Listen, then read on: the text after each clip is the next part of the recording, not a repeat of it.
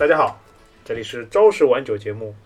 呃，我是曹老师。今天呢，啊、过完年第一期，还是我们思维接着跟大家聊一些互联网的趣事或者酸甜苦辣的各种事情吧。今天我们决定换个形式，以前呢都是我一开始开场巴拉巴拉巴拉，然后我们接到了一些小伙伴说话说你这个声音太惨太太太次了啊，希望我们希望换一点啊、年轻的声音来主持这个节目，所以我们决定今天。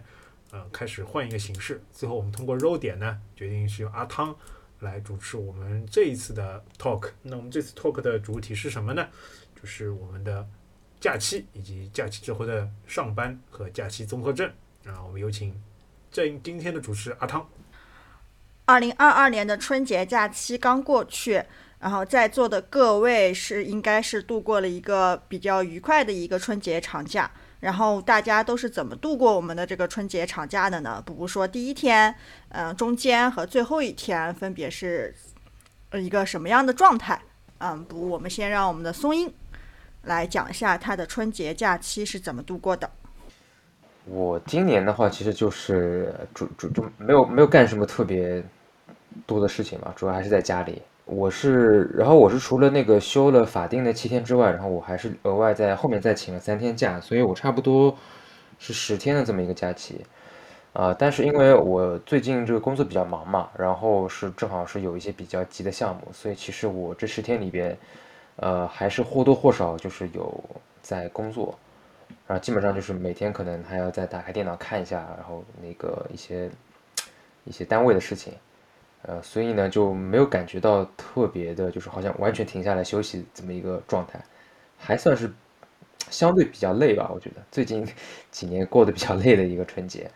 那我说一下，我我我接着松英老师说一下，就是我整个的话，今年过年也是比较的比较的平淡嘛。就本来呢，我是想，嗯、有个宏伟的计划，就是想跟松英老师，嗯、之后聊一下那个什么数字货币啊，然后就在家里看了一些资料，然后看着看着呢，就感觉浩如烟海，然后就就头疼了，头疼了之后呢，就觉得，呃，对吧？然后脑中的一些假期的一些懒惰的因素就开始发散啊，就开始想想什么找点什么电影啊什么看看，结果发现不仅不仅是那个电影市场嘛，没有什么特别想看的电影，然后整个在线的这个 streaming 也没有什么特别想看的电视剧或者电影，然后就处于一个比较无聊的状态，然后呃春晚也没有怎么看吧，呃基本上就是过年就稍微回味了一下自己想回味的几部电影，就这么过去了，感觉是一个比较平淡的过年。那乏味，对乏味。然后因为上海现在内环也不能放鞭炮，然后就是感觉这个本来的年味就比比较不足。那当然有一个相对长的假期嘛，感觉上还是还是比较稍微比较放松的。有时候人是要需要放松一下，然后才能去想一些事情。当然，最后感觉是也是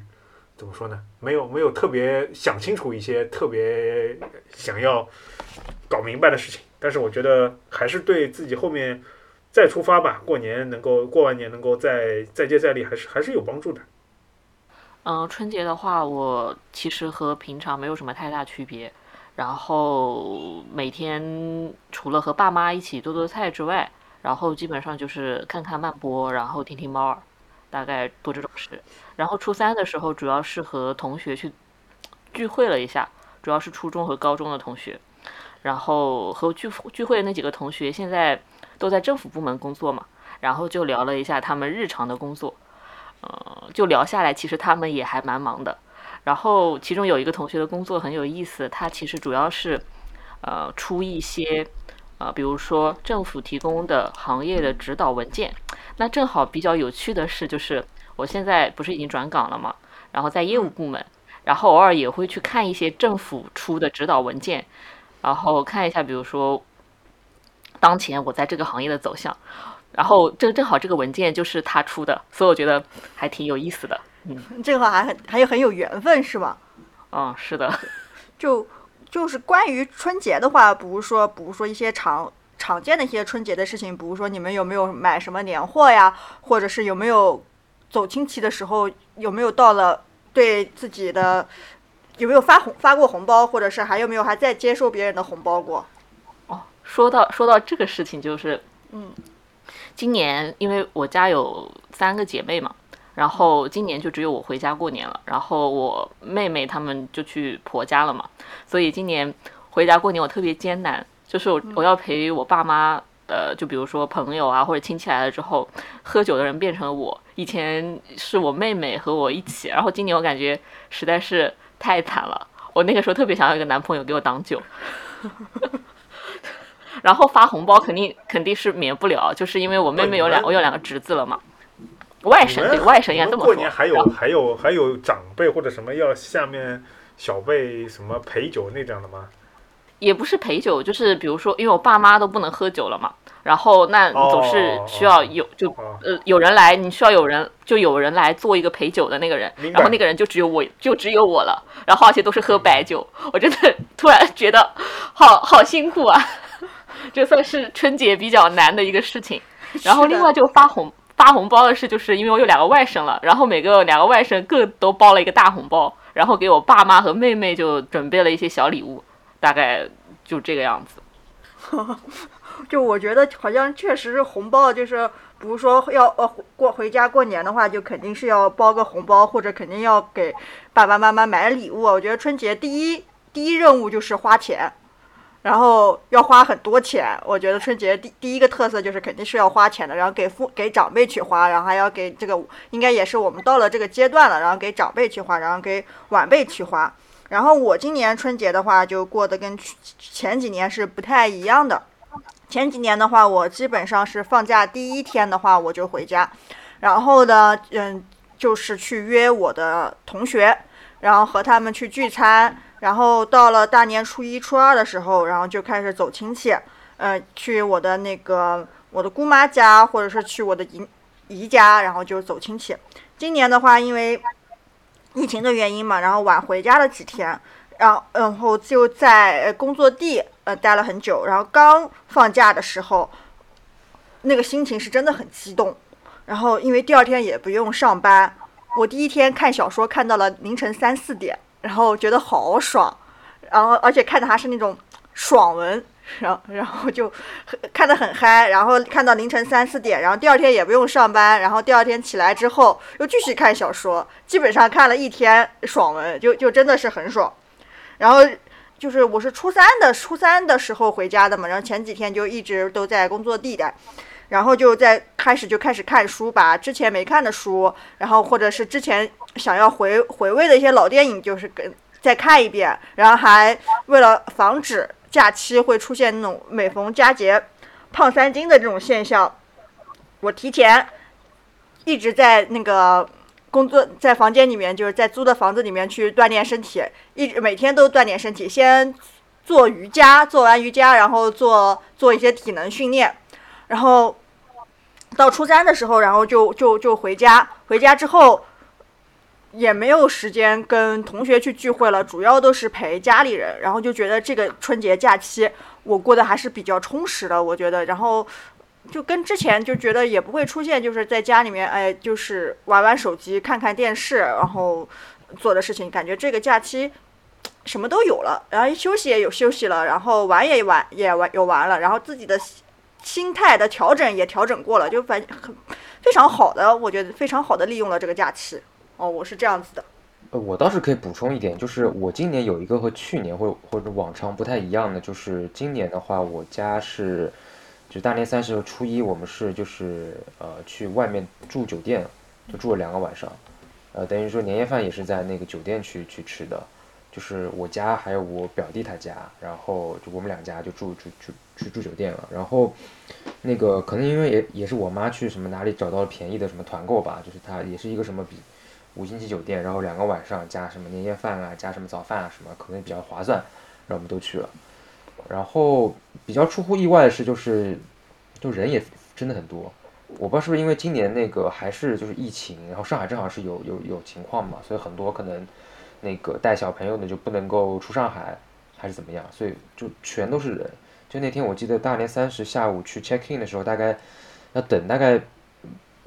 差不多要四十分钟。一个小时才能才能办好那个手续，就人巨多。然后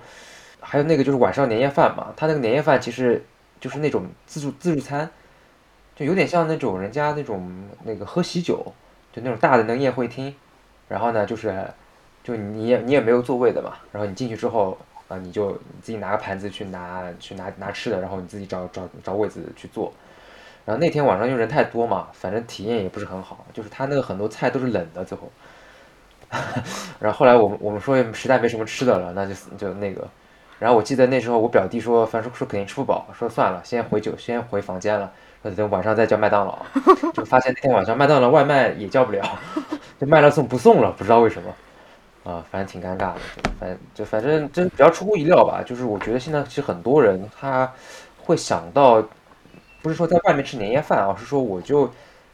干脆就找一个酒店，比如住住几天。我觉得可能大家的这个想法也有变化，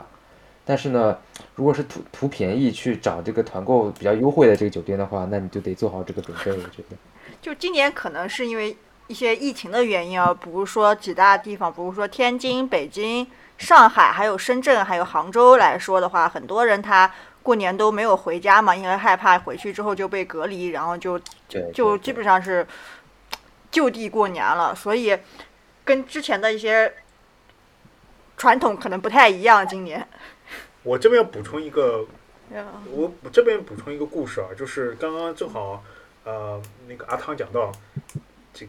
呃假期嘛，呃那个疫情，然后疫情疫情的话，这边有一个我知道的一个故事或者案例吧，就是。因为那个时候，呃，杭州吧，杭州因为突然之间在春节之前有疫情，然后我我是知道，我认识的一个朋友，他是呃本来是第二天要回老家了，啊，突然之间他们隔壁的小区被封了，有一个据说是是什么了，为为为了爱去找他那个 小区的那个男朋友嘛，然后。不知道自己阳性了，然后结果他们那个整个小区，包括周围的小区都被封起来了。结果他就因为这样，所以导致过年就没有没有回家，而且不是说自己不要，而且是等于是被强行给就是隔离观察嘛。等于那个小区，包括他附近的小区都过年都没有回去，啊，整个还是挺不说悲惨吧，还是挺特别的。然后他就比较惊奇，就是为什么比如说杭州。过年头一两大年初一或者呃年初二路上人那么少那么冷清，我跟你说，我跟他说，长整个这种大呃城城市里面，杭州、上海啊，基本上年年初一、年初二的确马路上是会比平时客流量少很多很多很多。然后包括他们吃的，也就是由小区里面来给他们送啊，什么大白菜呀，什么还有方便面啊。然后我知道最惨的一个一个同事，他是。这周的周四还是周五，刚刚刚刚解封，就他就是正好在那个小区，就是那小区的那那那几栋房子，然后刚刚才回去，然后他实在受不了，他请了几天年年假去陪他儿子嘛，哦，就这个就我说我就我就说你这个年过得实在是非常的非常的啊有意义，所以我只想到我们刚刚聊了一阵，都感觉大家都还是比较 normal 或者比较正常的过年的方式，然后他们就感觉在这个疫情的情况下就是一个。特别奇妙的一个过年的方方式，哎，但他们隔离在自己小区还还算行吧，就没有说对还算行，就没有特别悲惨，就没有想大家想象的那么悲惨，但是呢，也是一个很特别的经历。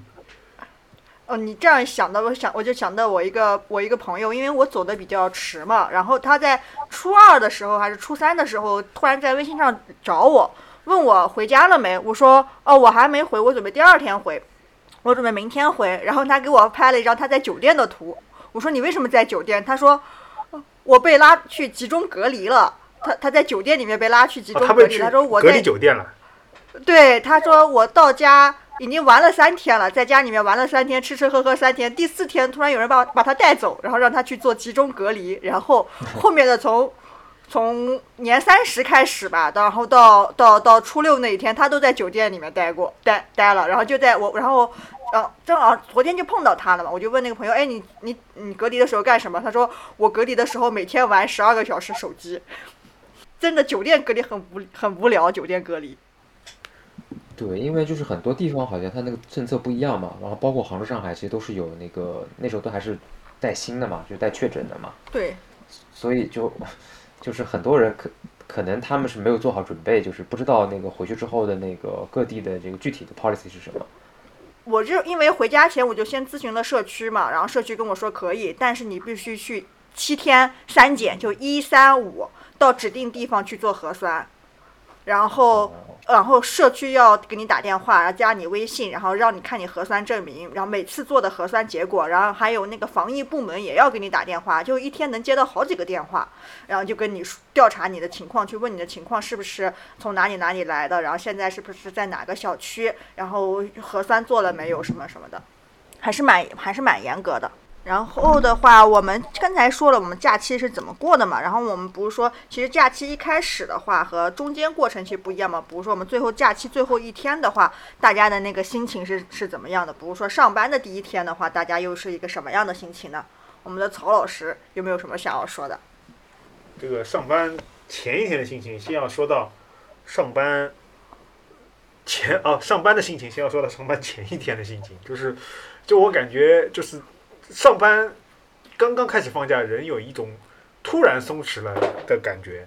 然后突然，然后这个感觉就随着假期慢慢的变成一种惰性，最后快要放假的那个呃，快要假期结束的那几天，就人就开始稍微有点焦虑。焦虑呢，然后最后感觉就是一开始感觉就是啊，可以随便睡很久，然后然后搞得晚上呢就是睡得相对比较晚，然后后面几天感觉要上班了，然后要早点睡，结果又睡不着，你知道？然后就 就是人反而觉得就是最后觉得假期没有调整的很好，其实当中可能后来想想当中可能还是比较放松的，就是就是最后有点比较怎么说呢紧吧，就突然要开始上班了，精精神上突然就感觉紧起来了，是吧？对，然后后来上班的时候呢，突然之间过去，诶，刚刚过来过去还是有一个反差，就是诶没有那么多的事情，然后反正发现大家都没来，都没来的话呢，都没来的话呢，感觉呃感觉也没有什么事情可做。刚来，首先老板也没来，是吧？老板老板 leader 没来呢，就那就自己自己干嘛，他自己感觉也没什么特别多的事情，感觉就是。呃，之前说的年后再做的事情，感觉可以，也可以慢慢做嘛。然后就就就就就是开始头头两天就不是很忙，然后之后就渐渐渐渐大家都来了之后就开始忙起来。然后特别是因为我这周是值班嘛，啊、然后突然值班的话，就感觉客户那边就是我们这边客户那边也是这样的，就客户的头两天基本没有什么咨询量，然后后来从第二、第三天、第二天的晚上。开始，然后到第三天、第四天，然后后面就简直就像疯了一样，你知道，就感觉人处于一个比较疯狂，怎么讲，疯狂接客的状态，啊，就是就基本上就被就是无无时无刻被客户就说，哎，你这个问题帮我看一下的那种状态，啊，那这个具体具体具体有一些比较奇葩的事情，我会放到后面来讲，我也想听听其他对其他同学他们你们这个假期返工之后。有没有什么有没有什么新的新的体验？然后我我这周我这个假期开工第一天，我是年后没有请假嘛，然后开工第一天的话，我就我就上班了。然后开工第一天，我江江浙这一带的话就大雪，初七那天的雪特别特别大，特别特别大，就好久好久好久好久没有在没有看到那么大的一个雪了。然后我那天穿的不是很。就是没有去增增加我增增增加我的衣服，然后上班第一天，我在工位上特别冷，然后我年前的时候呢，把我工位的那个毯子带回去洗了，清清清洗了，然后上班第一天也忘记带回来了，然后在工位上也没有那个毯子去盖，然后就拿着自己的外套，然后在这里盖在自己的那个身子身上，然后穿这个在办公室里面穿外套工作。第一时间特别冷，然后然后后面的两三天的话，就是因为下了雪之后也很冷，然后最痛苦的就是早上上班起不来。我我基本上是比我应该正常的一个上班起床的时间晚了半个小时，就是真的很难起起来，每天都在挣扎，我今天是请假还是去上班？哦，说到这个，我的上班说到这个，我 我有一个我有一个相似的，但是不同的结果，就是我头两天也是一样的，就是有点拖延，就不想很早去上班，然后出门都会 比平时晚，然后到公司都比平时早，你知道吗？就路上没有没有什么交通，然后就开的特别顺畅，然后就越来越堵，越来越堵。但但是一开始就是就起起出发的都很晚，就就就感觉不想出门上班。也刚开始的话，可能上班一两天的话，交通不堵啊，因为人也没有回来上班。那一两天可能是你一整年当中交通最顺畅的一个通勤的路了。Yuki 讲，那你的那个上班的第一天是什么样的一个呃感受？我上班第一天就直接请假了。不，那你不能算，那你不能算上班第一天。你你是说到了你请假，还是说你那个请完假再那个再上？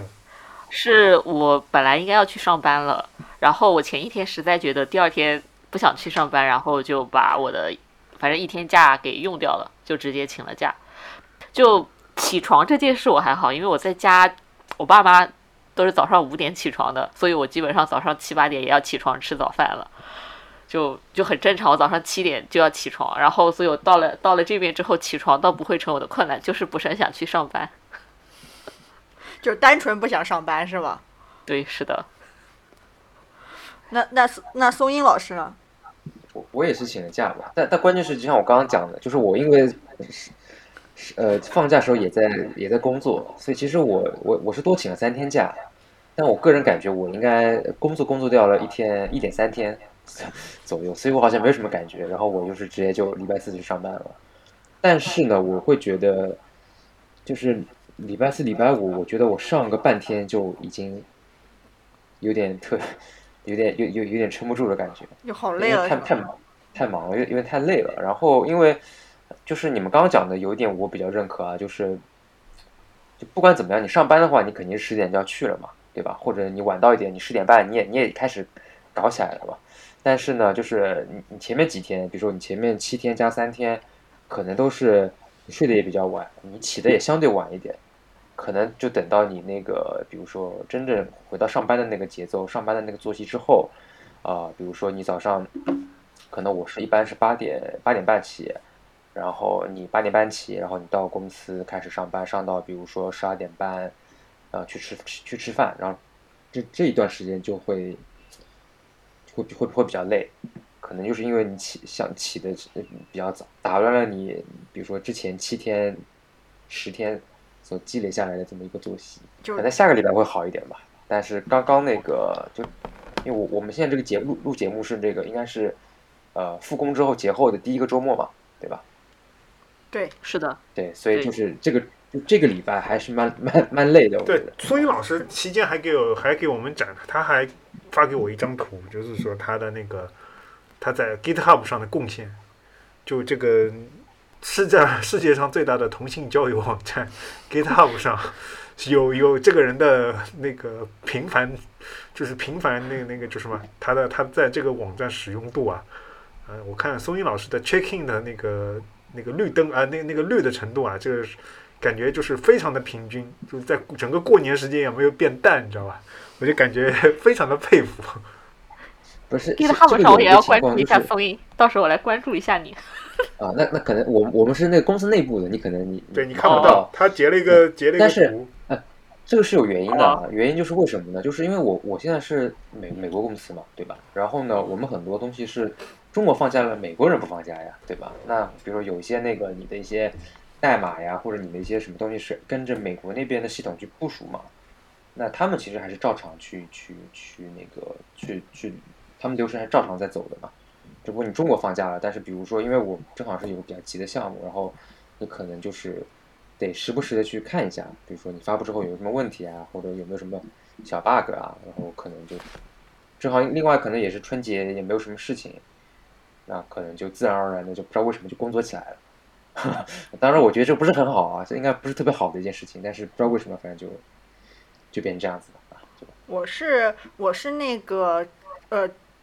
周一就去公司上班了。周一那一天的话，其实还好，因为都没有什么人嘛。那天我基本上就，呃，没干什么事，你就写了写了一两个用例，写了一两个测试用例。然后的话，第二天的话就开始比较认真的干活了嘛。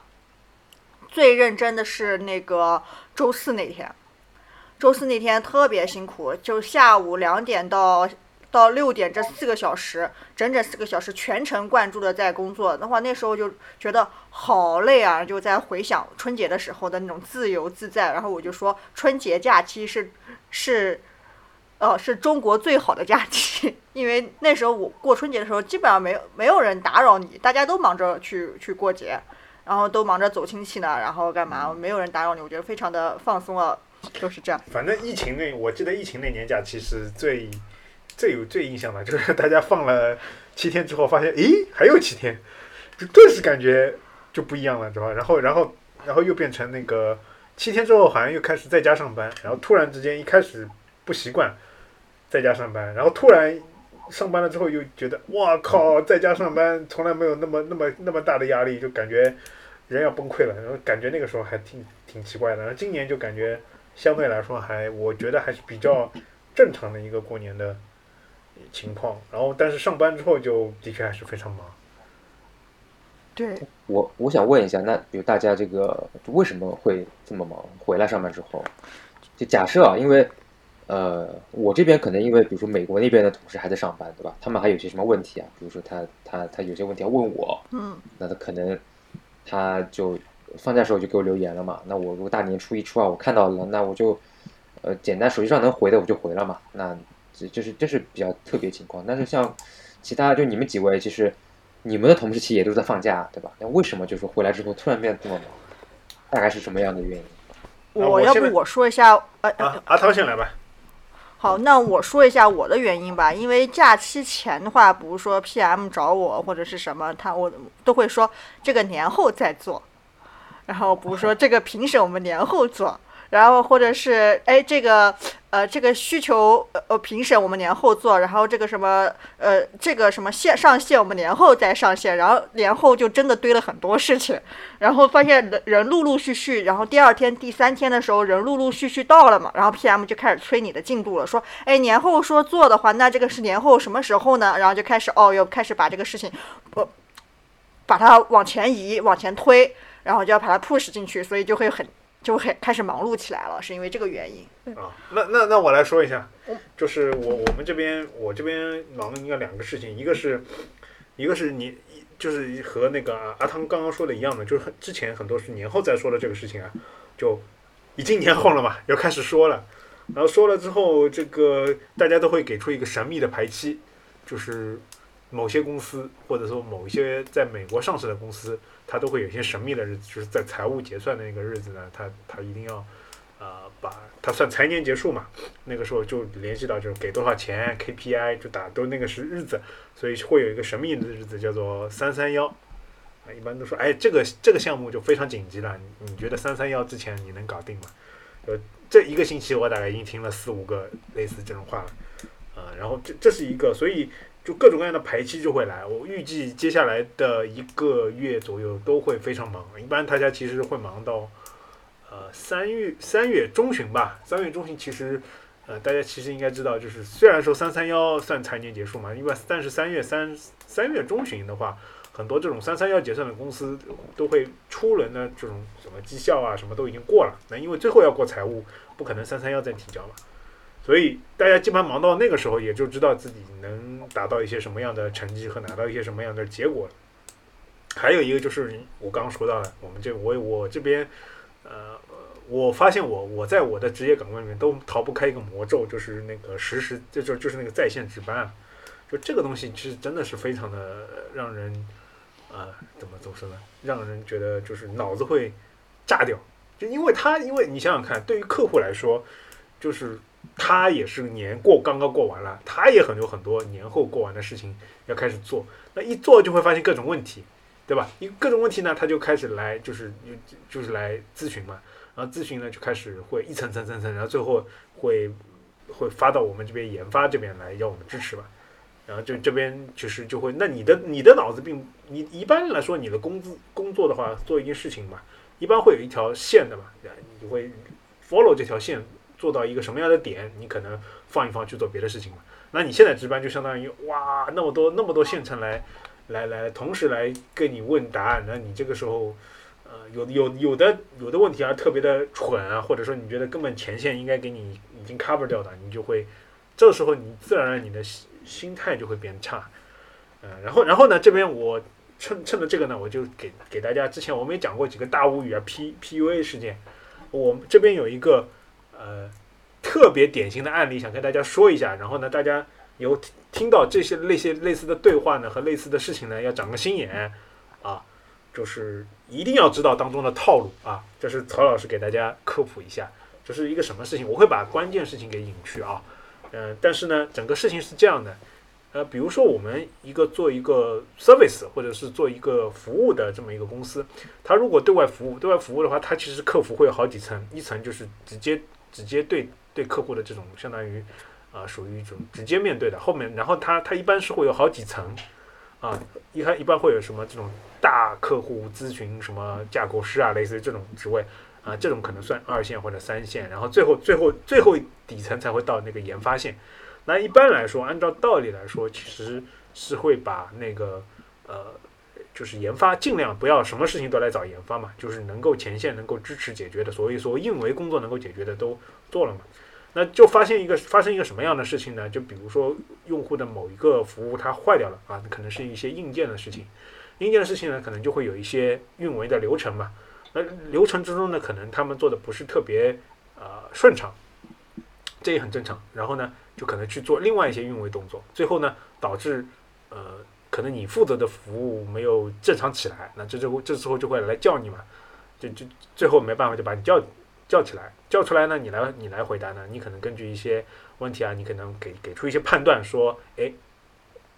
这个可能是因为某个硬件坏掉了或者怎么样，然后你去。跟他们说，或者你做的操作里面，就是即便运维操作完了，把硬件更换掉了，你可能你的一些呃，还有一些恢复动作嘛，那他可能恢复动作没有做好，然后你给完操作了之后呢，这个时候呃前前线就开始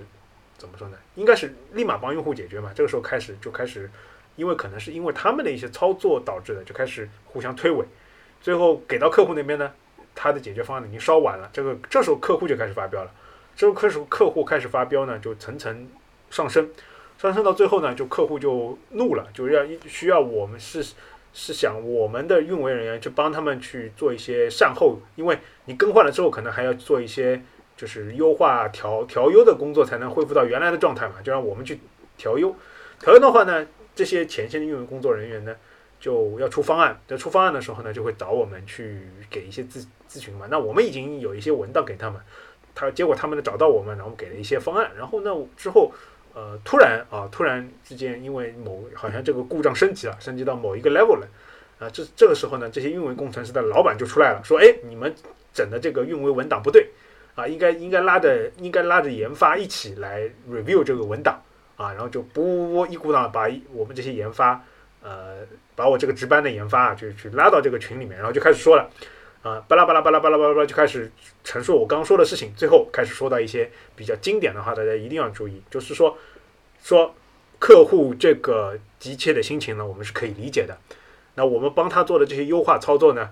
这个方案呢是要你们研发这边来给出，因为你们比较资深，我们不是那么专专业啊，你们最资深。然后呢，我们是可以帮客户操作的，但是我们是按照你们这个手册来操作的。这个文档和技术方案应该由你们来给到，我们只是一个呃操作的执行方。啊，说到这里，我不知道你们有没有，你们有没里面有没有觉得知道有没有一些呃诀窍，或者说里面有有没有有一些猫腻，你们能看得出来？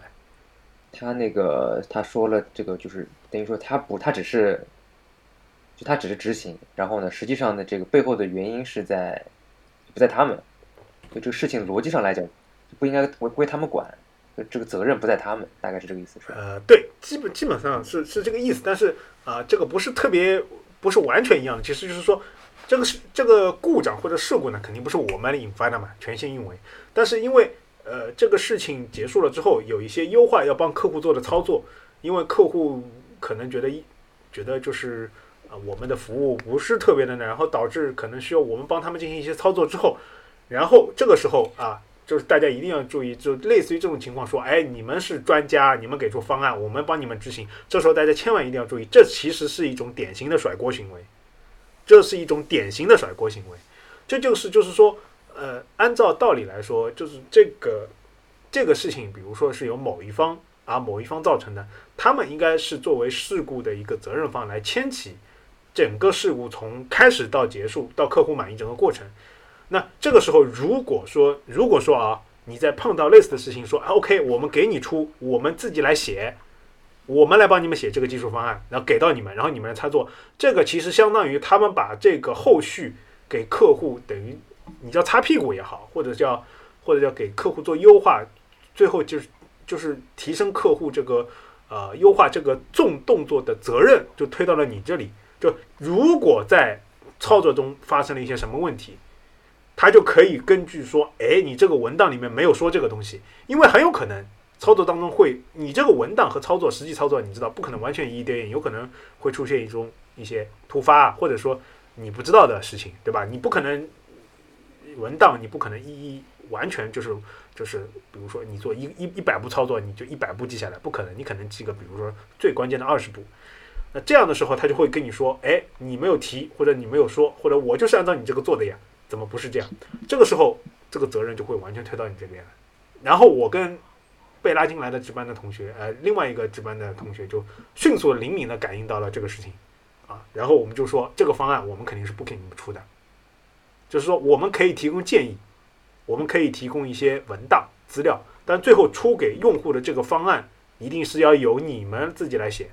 啊，大家以后因为他们其实是那个最后的操作人员嘛，对吧？他们是操作人员，而且整个事故是可能是由他们那边发，他们那边承接，或者说他们那边不管是造成嘛，反正是那边经手的。如果说后续如果是需要研发来提供一些技术技术方案啊，技术呃决策，大家一定要注意，就是说可能存在某些责任的甩锅啊和和一些地方，这个其实是一个比较 tricky 的东西，就是说。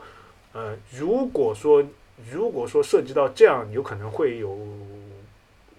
怎么说呢？责任定责的这个东西，一定要千万牢记，就是说，也是对自己一种保护，就不能不要轻易的给出决定性的论断或者决定性的操作的东西。啊，我这边不是说不要帮客户解决，而是说大家要帮客户解决问题的情况下，要注意就是呃责任的责任的边界性啊，这是一个，然后。然后故事更加精彩的是什么呢？是，呃，然后给到客户，客户还是就是说觉得这个他们给的方案相对那个有有可能不不满意嘛？因为客户肯定其实客户在这个情况下，他其实是已经处于一个不是怎么说呢？他其实属于属于一个心情比较复杂的情况，他可能会说需要你们来来来负责嘛？然后就会这时候呢就会 involve 更多的比如说大数据的专家来，然后大数据专家呢他们也是他们也是很明显的就是需要 push。啊，push 那个我们的呃专家的，就是我们来给到方案啊，因为他们可能觉得这样的话，对于呃对于的客户客户来说是一个比较呃比较好的一个事情。然后呢，我这边给大家呃稍微的说一说一下，就是比如说我今我那天看到的那个呃，整个他的回复啊，就是某些某些同事他们就催促我们。这边给方案的，就或者说迫使我们这边来给方案的这么一个呃语调啊，这个也是跟我们也是结合我们之前互联网黑化里面，就是大家可以看，这是一个典型的案例啊。然后这个这边这位这位专家就说，呃，我们当然我会隐去啊，这不是原话，就我们非常理解啊，呃，就是但是我们应该本着 owner 的精神，对吧？由研发同学来给出方案，这样呢就能赋能给啊。售后、售后或者支持的同学，这样呢，我们结合这样呢，我们就能一起共建啊，把这个 case 给解决。这样呢，这是第一次尝试，我们后续还能形成一些常态化的协同啊。咱们能本着以客户问题为第一的呃方针，先研让研发同学先把高效的把方案定下来嘛。啊啊，这是这是大家有没有感觉到？有没有觉得就是我们之前学的说的互联网黑化已经开始发挥作用了？这应该是老互联网。哎，对，然后他就每一句话都是对，每一句话都是套路啊。然后会说后续我们会成为呃拦截客户问题和解放我们研发能力的一道拦截墙。我们，咱们把，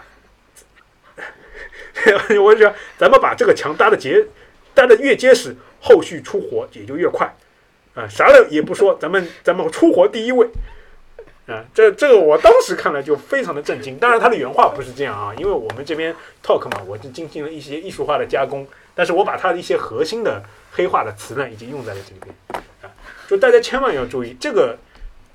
这一系列什么常态化协作啊，就比如说什么你们你们能赋能给我们，一旦我们赋能了给他，他如果按他如果按照这个东西没有做，没有成功，就意思就是我们赋能的不好，那我们要接着兜底。啊，然后还说所谓的我们后续要一级一席常态化协同，并不是这样，而是意思就是后续我们经常要来烦你们来做这些这样那样的事情。啊，我想各位如果经历过套路的话，应该应该是能，这应该是老套路啊，这应该是老套路啊，大家应该能够呃能够能够 听懂的啊。然后我看见这个整个对话群里就非常搞笑，因为他说完这个话之后，所有研发同学一句话都没说，你知道吧？就一句话没说，就。非常的就是我不知道是沉默的抗议呢，还是沉默的冷漠。就你们，你就你们这个刚才说你们那个运维操作同学他们是上升到某一级别了，你们研发有上升吗？还是还是没有啊？是这样，是这样的，就是作为研发来说，其实研发的就是研发支持的，其实它是有一个边界的，就是说研发是一开始是定过会的，定过 SLA 或者边界的，它是不会去负责。具体客户场景的具体运维操作的，这肯定是由运维工程师来做的。对的，对的，对吧？然后这个运维工程师知道，因为之前可能帮客户误操作误操作之后，导致客户心情不好，所以他希望什么呢？整个故事就是说，他希望就是说，客户可能过完年嘛，客户的心情也不好，对吧？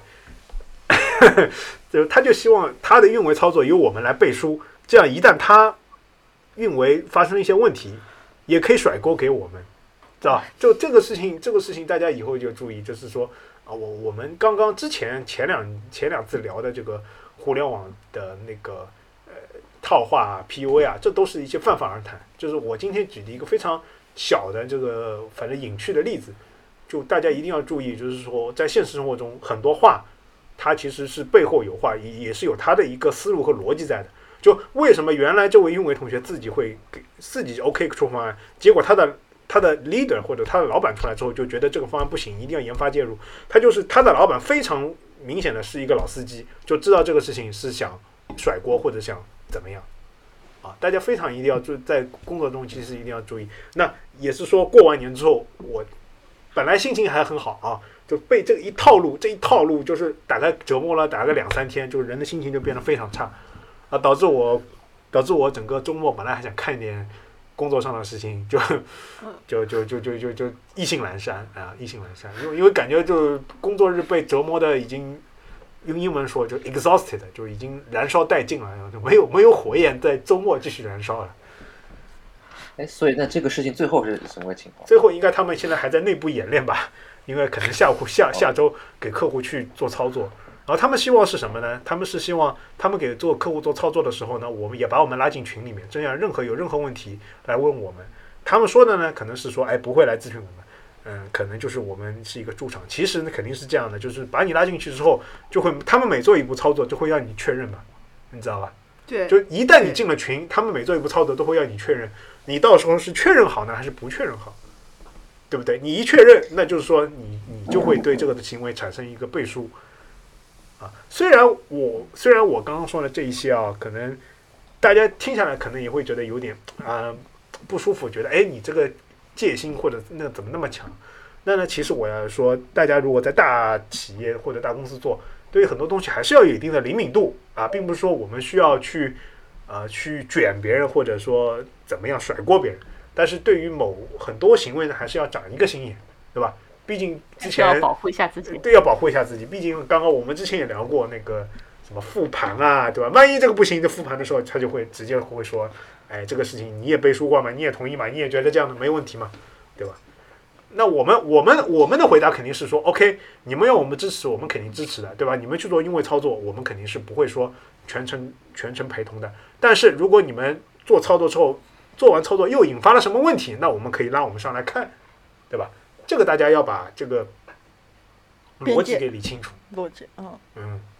好，这就是我说了，就是过完年之后，呃，发现被 PUA 和那个了卷了一次，然后我的一个心路历程啊，总算一吐为快啊，不要不要影响了大家新年之后的上班的心情。当然，我觉得大家新年上班心情也不是很好，不会因为我这件恶心的事情 和雪上加霜。感谢曹老师提供了一个精彩的一个故事啊！这期我们的 talk 呢也到了尾声了。这期我们主要去谈论了一些我们的春节假期以及开工后的一些事情。然后呢，最后呢，我们一起祝大家开工大吉，开工大吉开一一嗯到，开工大吉，拜拜。拜拜。拜拜。